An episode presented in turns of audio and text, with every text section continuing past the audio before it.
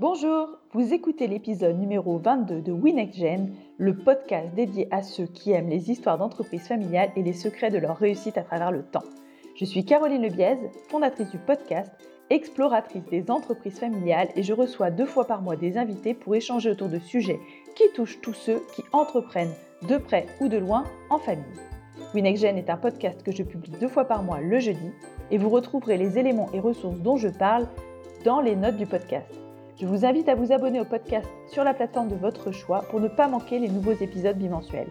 Si vous aimez ce podcast, la meilleure façon de le soutenir est de laisser un avis 5 étoiles sur Apple Podcast ou la plateforme que vous utilisez habituellement. C'est ça qui permet à d'autres de le découvrir plus facilement. Cette semaine, j'accueille Hugues de Saint-Vincent, cofondateur de l'entreprise Fly the Nest. Nous avons choisi de parler d'un sujet d'actualité qui intéressera toutes les personnes désireuses d'en savoir plus sur les spécificités de l'entreprise à mission. C'est un sujet qui a défrayé la chronique début 2021 lorsque Emmanuel Faber a été démis de ses fonctions face à la défense de ses actionnaires qui avaient pourtant favorablement voté quelques mois plus tôt le passage du groupe Danone en entreprise à mission. C'était la première fois en France parmi les grandes entreprises cotées au CAC 40. Avec Hugues, nous interrogeons donc ensemble les motivations qui conduisent à mettre en place dans des PME ETI un statut d'entreprise à mission et ce que cela induit en termes de gouvernance et de temps. J'attends vos retours sur cet épisode pour me dire s'il vous a plu. C'est comme ça que j'arrive le mieux à vous proposer les sujets qui vous touchent. En attendant, je vous souhaite une bonne écoute. Bonjour Hugues, je suis ravie de te recevoir euh, aujourd'hui ici, une nouvelle fois à distance, moi à Lille et toi à Nantes pour cette session de podcast. Aujourd'hui, on va parler d'un sujet éminemment d'actualité puisque le thème du podcast, c'est l'entreprise à mission. Hugues, ce que je te propose, c'est d'abord de te présenter après cette petite intro et ensuite on, enchaînera sur ce sujet qui est chaud bouillant. Super, bah merci beaucoup Caroline. Moi aussi, je suis content d'échanger à nouveau avec toi et, de pouvoir évoquer ce sujet qui me tient euh, particulièrement à cœur. Euh, donc, je m'appelle Hugues de Saint-Vincent, moi j'ai 32 ans, euh, j'ai trois petits garçons et on habite à Nantes depuis euh, quatre ans et demi. Euh, donc, je travaille chez Fly the Nest, qui est une entreprise qui accompagne les entrepreneurs, les dirigeants et leurs équipes pour qu'ils réussissent à se développer, qu'ils réussissent leur croissance. Voilà. Ok, ça roule. Alors comme tu le sais, l'objectif du podcast, c'est de donner des clés de lecture à nos auditeurs sur des sujets plutôt typés family business. L'entreprise à mission, c'est un sujet assez récent puisqu'il a été adopté en France en 2019 avec la loi Pacte. Est-ce que tu sais aujourd'hui en France combien d'entreprises ont choisi d'adopter ce statut d'entreprise à mission? Et plus particulièrement, est-ce que ça concerne des entreprises familiales? Qu'est-ce que toi tu remarques dans, le, champ euh, de, de ce type d'entreprise et de celles que tu accompagnes? Alors, euh, on sait qu'il y a 88 entreprises qui ont euh, qui sont sociétés à mission, euh, en, enfin qui fin 2020 étaient sociétés à mission avec une forte accélération là début 2021. Donc je crois qu'aujourd'hui, mais maintenant ça évolue chaque jour, il y a un peu plus de 150 en France, 150 entreprises en France qui sont qui sont sociétés à mission. Euh, mais il faut savoir qu'en fait c'est c'est un un statut qui est assez récent puisque la loi Pacte effectivement date de 2019, mais les décrets sont parus qu'en 2020. Euh, avec une année, bah, tu le sais, qui était, euh, assez mouvementée. Donc euh, là, ça s'accélère très fort, mais on n'a pas les, les, tout derniers chiffres. ensuite, ces entreprises, bah, deux tiers de ces, de ces organisations sont plutôt des TPE ou des PME, donc de moins de 50 salariés. Donc, on, retrouve dans ces entreprises une part importante d'entreprises familiales, mais je ne saurais pas donner des chiffres pour les entreprises familiales en particulier. En tout cas, c'est des chiffres qui sont plutôt encourageants. Si on doit faire une petite mise à jour pour nos auditeurs, parce que là, on est, on est rentré, c'est vrai, dans le vif du sujet, l'entreprise à mission. Est-ce que l'entreprise à mission, elle est vraiment différente de l'entreprise classique telle qu'on la connaît dans cette définition du code civil? On va dire, si on veut revenir aux sources, qui précisent que la société est instituée par deux ou plusieurs personnes en vue de partager le bénéfice ou de profiter de l'économie qui pourra en résulter. Euh, je sais qu'il y a des exemples de grandes entreprises hein, qui ont, qui ont, qui, qui, sont dites entreprises à mission. Euh, je crois qu'on peut citer l'exemple de, de, Patagonia, donc euh, qui est une entreprise euh, voilà, qui, qui, sait faire du lucratif et qui en même temps a des objectifs socio-environnementaux. Euh, qu'est-ce que tu peux dire toi là-dessus? Alors effectivement, donc Patagonia est une entreprise à mission, mais au sens, on va dire, du, du, voyage qu'elle a initié depuis un certain temps maintenant. si on se concentre sur vraiment l'aspect juridique des choses, en fait, c'est une notion qui est très jeune en France, puisqu'on l'a dit, elle a été introduite par la loi PAC de 2019. Euh, mais ce qui est intéressant, et peut-être pour faire un mini cours euh, économique, c'est quand même que euh, la loi française a changé la définition d'une entreprise, d'une société, et donc elle a introduit plusieurs notions dans, dans la loi, donc dans cette loi Pacte donc de, de 2019. Euh, et souvent, les choses sont présentées de la façon suivante, en disant que la définition d'une entreprise a changé pour y consacrer la notion de RSE, c'est-à-dire que dans le code civil désormais est, inscrit le fait qu'une société est gérée dans un intérêt social euh, pour créer de la valeur tout en considérant les enjeux sociaux et environnementaux de son activité. Donc ça c'est un, un, premier un premier niveau. Euh, donc le, la loi a changé et la définition d'une entreprise dans cette loi a changé. Ensuite il y a un, entre guillemets un deuxième niveau où, qui consiste à inscrire euh, une raison d'être euh, dans les statuts de son organisation pour préciser euh, finalement un projet collectif euh, plus long terme et, une intention, on va dire, long terme. Et donc, la raison d'être devient un outil juridiquement opposable qui est inscrit dans les statuts. Et puis, il y a ce, entre guillemets, troisième niveau, plus engageant, qui est le, l'entreprise à mission ou la société à mission. Donc là, en plus de se doter d'une raison d'être, eh ben, on, définit une mission euh, et, on, s'engage à résoudre euh, euh, cette mission, donc qui est d'ordre de la résolution d'un problème ou d'un défi social, environnemental, sociétal, et surtout d'y affecter des moyens, c'est-à-dire d'y dédier des ressources pour et, de prendre des engagements pour atteindre cette mission. et donc ça ça donne du champ entre guillemets, ça donne un chemin. Donc, euh, si on résume, euh, un premier niveau qui est la RSE, qui est maintenant assez euh, assez assez connu, assez répandu. Un deuxième niveau qui est simplement la raison d'être, et puis le, on va dire le niveau le plus engageant qui est de définir une mission avec des engagements précis et d'y affecter des ressources. Mmh. Avec ton expérience d'accompagnement des entreprises qui ont choisi de basculer vers un modèle d'entreprise à mission, euh, qu'est-ce que tu donnerais comme avantage à choisir ce modèle? Euh, bah pour moi, c'est un, modèle déjà qui donne un cadre. Alors euh, c'est un moyen, c'est-à-dire que on pourrait choisir un autre cadre où on pourrait euh, euh communiquer sur d'autres éléments. mais pour moi, c'est le premier avantage, c'est d'être un outil ou en tout cas un, élément qui va clarifier les choses et qui va permettre à une entreprise de prendre position euh, auprès de ces parties prenantes, donc euh, des parties prenantes internes évidemment, les collaborateurs, mais aussi externes, les clients, les partenaires, les actionnaires, et de dire voilà le chemin qu'on propose, qu'on vous propose à vous parties prenantes d'une organisation. Euh, et donc pour moi ça amène beaucoup de sens. Alors c'est un mot un peu galvaudé, mais on pourra euh, rentrer dans le détail, ça amène du sens et ça, ça permet de clarifier les choses et pourquoi pas d'être euh, un petit peu différenciant parce que c'est assez euh, nouveau comme, euh, comme concept. Mmh. C'est vrai qu'on pourrait avoir pas mal d'entreprises qui pourraient dire oui mais moi je gère la RSE, j'ai déjà mis en place tout ce qu'il faut, je suis, je fonctionne sur un modèle qui est en croissance, donc quel serait l'intérêt pour moi de passer en entreprise à mission puisqu'en gros tout va bien? Euh, quel est le point de départ des entreprises qui choisissent de passer sur ce modèle-là et qu'est-ce que ça représente pour elles finalement? En fait, moi, ce qui me semble intéressant et la façon dont pour l'instant j'essaye de résumer les choses, c'est de dire que la société à mission, finalement, c'est un changement de perspective, euh, un changement de perspective sur euh la façon dont on envisage l'entreprise et le rôle d'une entreprise.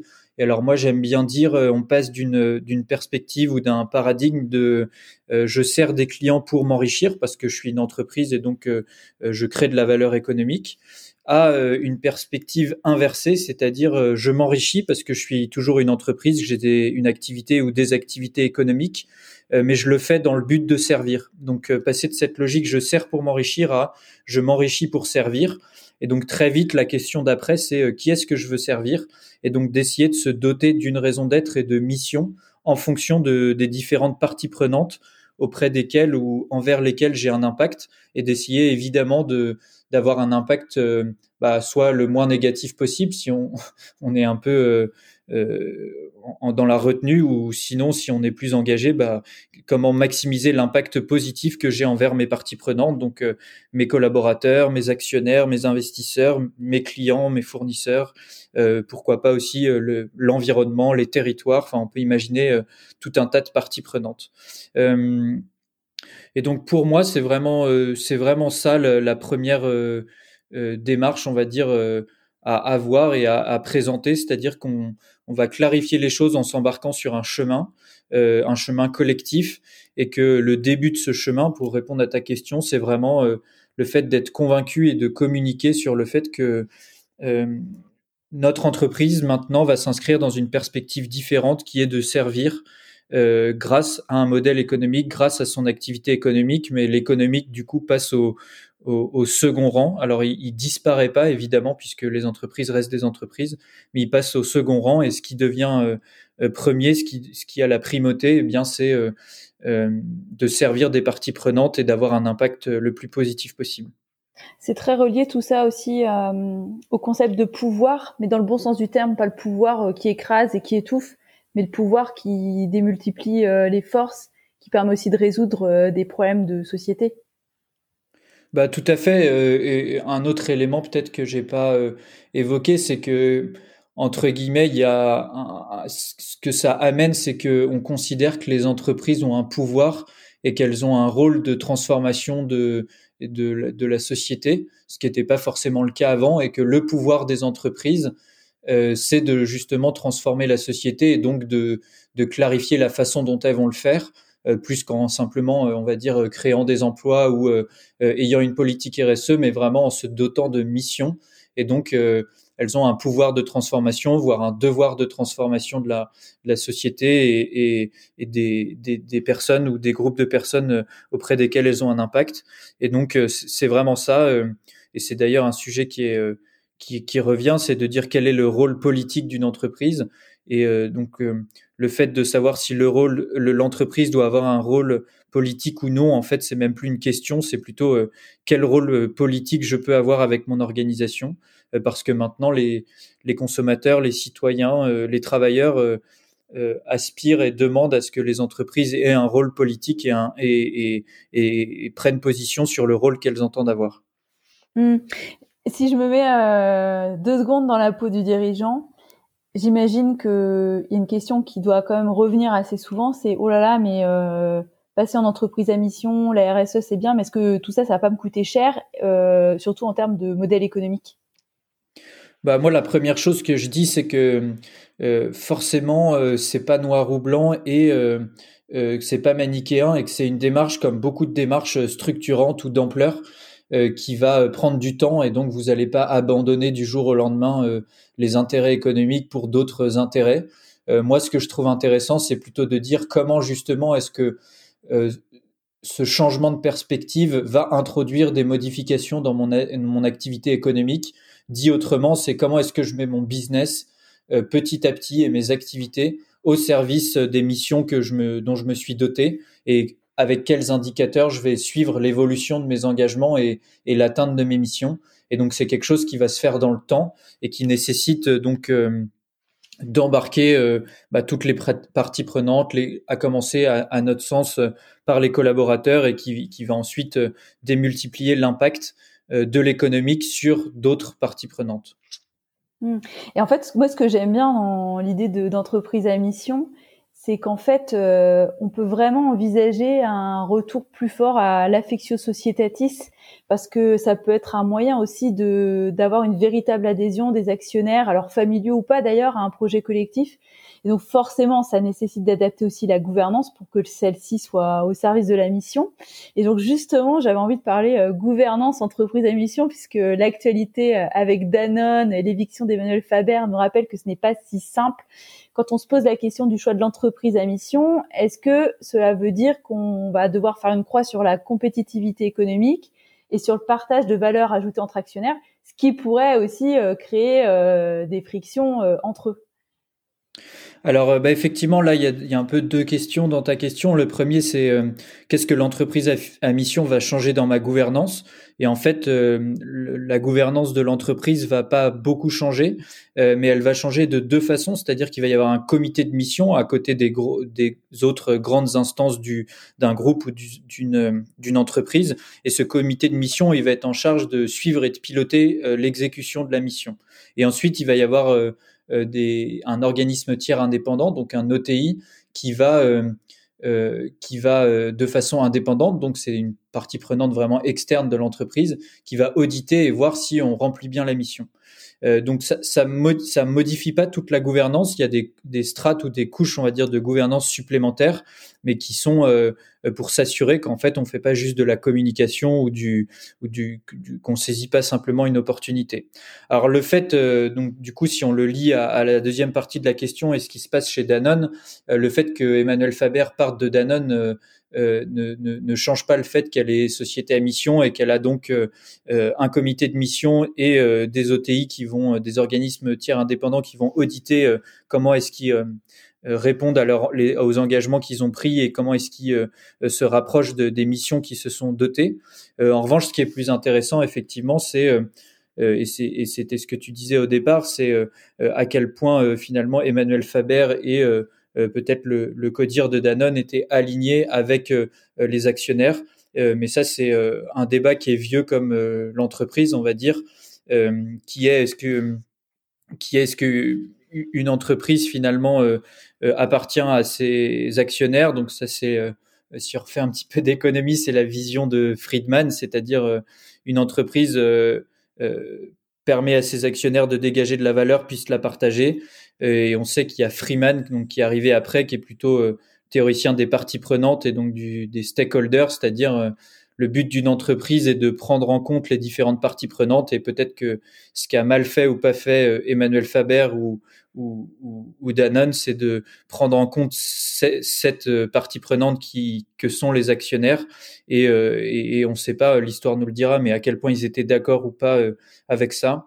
Après, moi, je me, je me garde de poser des jugements parce qu'on vit quand même, euh, on a vécu une année 2020 particulière et donc forcément, euh, quand il y a des troubles, on se raccroche à ce qu'on connaît et la piste qui été ouverte par Emmanuel Faber était quelque chose d'assez inconnu, d'assez novateur euh, pour une entreprise de la taille de Danone. Et donc il y a pu avoir une forme d'impatience ou de gestion court terme des actionnaires qu'on reproche aussi de façon très caricaturale parfois à des actionnaires, mais mais, euh, mais je pense que c'est une peur de l'inconnu, une peur du changement peut-être, ou un manque d'alignement sur euh, euh, ce qu'engendrait vraiment le projet de Danone et le fait d'être société à mission. Hmm. C'est presque la question qui devrait ressortir, c'est presque est-ce que la société à mission, c'est pas mission impossible quand on est une société cotée avec un actionnariat flottant finalement? Bah, moi, je crois effectivement que c'est vraiment une grande question. Aujourd'hui, se pose beaucoup la question de, de l'actionnariat des entreprises et des, et des investisseurs et dans beaucoup de, de, de, projets qui visent à changer la gouvernance ou changer la trajectoire euh, qui touche à la vision stratégique long terme. Si on n'embarque pas dans la durée ces actionnaires euh, et ces investisseurs, euh, on peut voir que c'est compliqué et même si on réussit à les embarquer, ils peuvent remettre en cause ce projet euh, de façon, euh, enfin ce projet, cette ambition, ce voyage euh, de façon très brutale entre guillemets.